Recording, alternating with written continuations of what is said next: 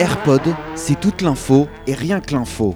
Un édito des meilleures sources au cœur du sport automobile.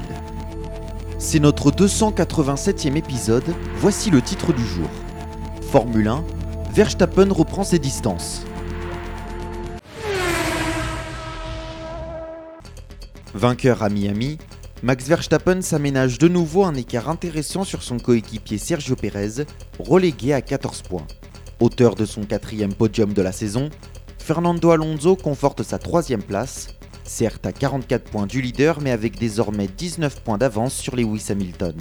Premier pilote Ferrari, Carlos Sainz est cinquième.